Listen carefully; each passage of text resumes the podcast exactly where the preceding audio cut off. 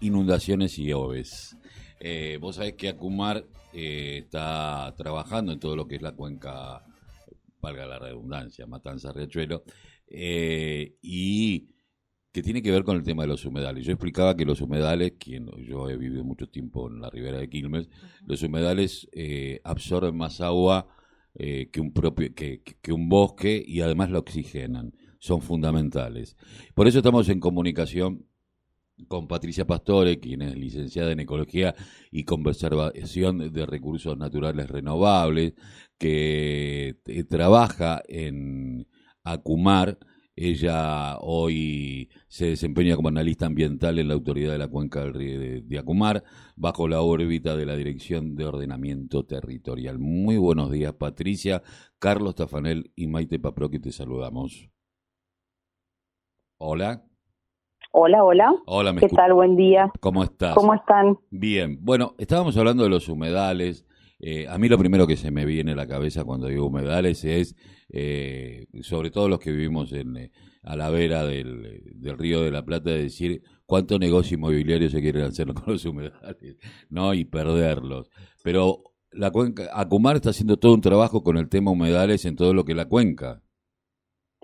Sí, Acumar estamos trabajando. En realidad, desde el inicio, Acumar eh, siempre se ha ocupado de los humedales desde el inicio de su gestión y en los últimos años, eh, al incrementarse los grupos de trabajo y también el conocimiento de la cuenca, eh, fuimos desarrollando nuevas líneas de trabajo. Desde un inicio te podría decir que empezamos con un plan de monitoreo ambiental, ya en el año noven- hace ya desde el 2014 que hay un plan de monitoreo ambiental en determinados humedales de la cuenca, en áreas que, que consideramos prioritarias, y aquí se toman mediciones de calidad de agua, de sedimentos, eh, para ver justamente poder demostrar la, los beneficios y la funcionalidad de los humedales. Más recientemente, junto con CONICET, desde la Dirección de Ordenamiento, encaramos la realización de un inventario de humedales de la cuenca que está en plena en pleno desarrollo ese trabajo de investigación. Eh, ahora, este eh, es como tener un banco de datos sobre qué cantidad de los humedales. Ahora, los humedales se reproducen, eh, se van generando nuevos, hemos perdido muchos, porque cuando yo pienso, cuando se le gana terreno a, a los ríos, eh, normalmente, y se rellena, y sobre todo en, zona de humedales, a donde se mata, lo que le dice, se mata el humedal, se le pone basura, piedra para poder construir y, y- y hay muchísimos sectores, eh, sobre todo populares, eh, lo vivo en la ribera de Bernal, en la ribera de Quilmes, digo, pero también hay proyectos inmobiliarios que seguramente en la cuenca del río Matanza también se, que, que se dan, que es ganarle terreno, comprarle el humedal a nada, porque el humedal no tiene valor en sí mismo, y después hacer rezonificaciones, lo cual complica porque genera un in- inundaciones. Sí, desde ya. Este, esto viene de, de, de, de una, mm, digamos, tenemos leyes muy buenas, eh, sobre todo después de la reforma constitucional del año 94, tanto a nivel nacional como en provincia de Buenos Aires, eh, donde los principios ambientales y a partir de la Ley General del Ambiente son muy claros. Tenemos leyes específicas. El tema es que todavía pareciera que no aprendimos a aplicarlas en los tiempos correctos. Eh, eso por suerte de a poquito se va revirtiendo, incluso eh, hay prácticas muy eh, arraigadas dentro de la administración. Los humedales fueron históricamente vistos como zonas bajas, como criaderos de mosquitos, tierras que hay que desaguar porque eran como pantanos. Esa visión eh, hidráulica de, de, de viejo arraigo, pero no solamente en nuestro país, sino en todo el mundo, eh, si no nos hubieran creado los polders también en, en En Holanda. Países Bajos. Eh, o sea, en todo el mundo ha, ha sucedido este fenómeno hasta que descubrimos entre todos que, bueno, que se trata de ecosistemas en realidad y, y, y no un ecosistema cualquiera. Es un ecosistema muy particular con ciertas características y que tiene una función primordial en lo que es la depuración del agua. O sea, son muy dependientes del agua y a su vez nos ayudan a depurarla, con lo cual hay una interdependencia unívoca en ese sentido, que la tiene cualquier ecosistema, pero en este es mucho más fuerte. Eh, Patricia, teniendo en cuenta esto y haciendo un banco, como están haciendo ustedes, de datos de humedales, eh, ¿qué es lo que se hace una vez que se descubre un humedal? Sabemos que eh, oxigena el agua de una manera eh, maravillosa y que aparte absorbe lo mismo que absorbería un bosque, porque retiene el agua y va, la va soltando de a poco.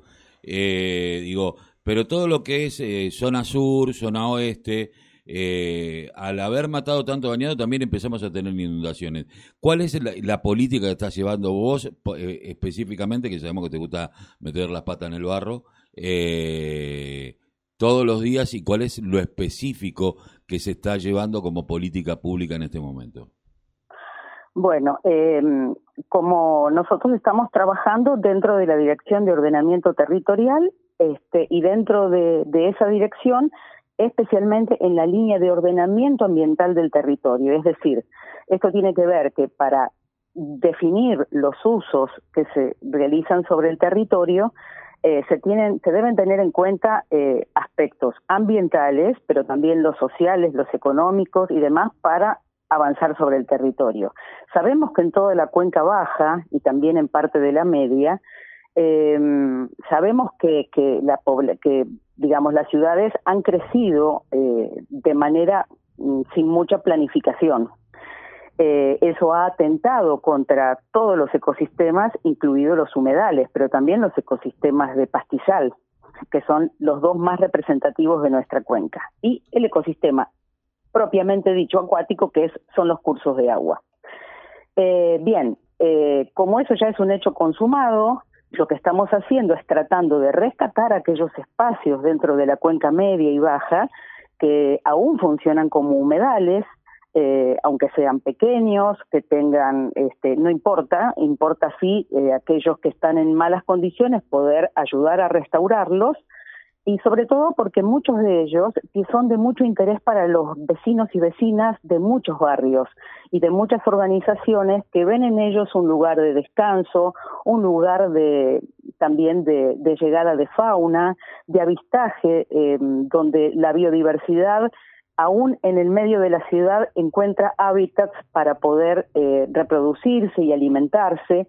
Eh, también tienen para muchos interés eh, cultural y religioso y hasta, bueno, valores espirituales. Entonces, como es innegable la relación, los beneficios de la relación con la naturaleza y el hombre, bueno, nosotros tenemos que apoyar todas esas, todas esas medidas y además es una política dentro de Acumar.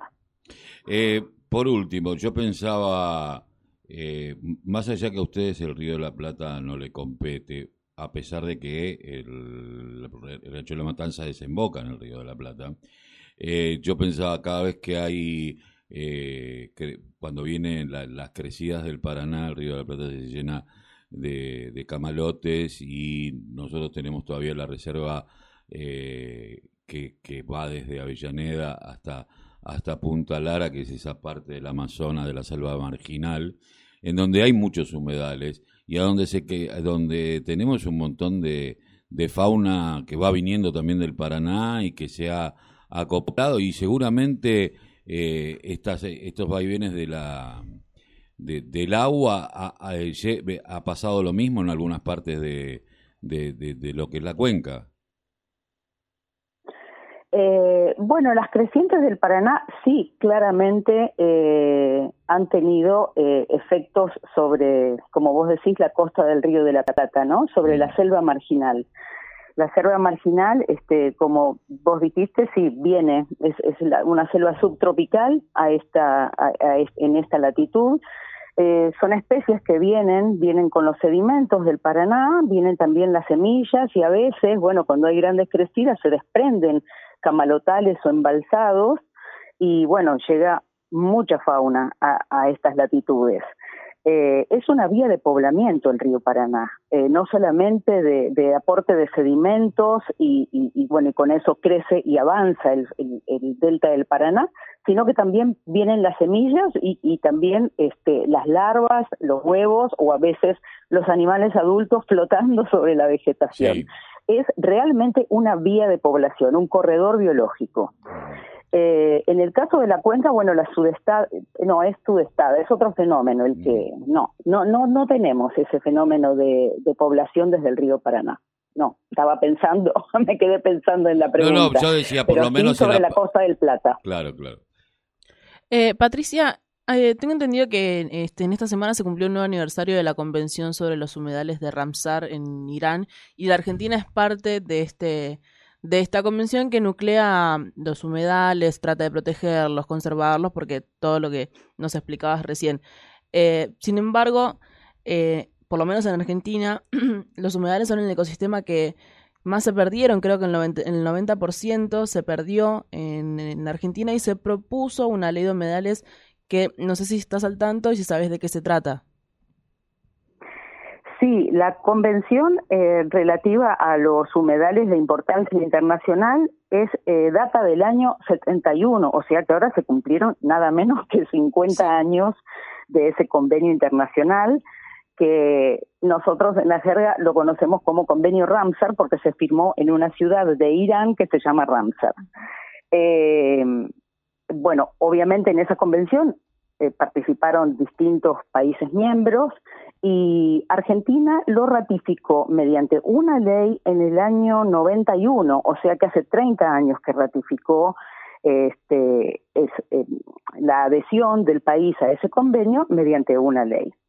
Bien, eh, sí, como ustedes comentaban, hubo en los últimos años eh, iniciativas de proyectos de ley que no tuvieron el tratamiento legislativo, no llegaron a buen fin eh, sí, en el año 2020, ¿no es cierto? 2019, 2020 hubo muchísimos proyectos, un poco impulsados también eh, por toda la ola de incendios eh, que hubo en el Delta y en otros este, humedales del país.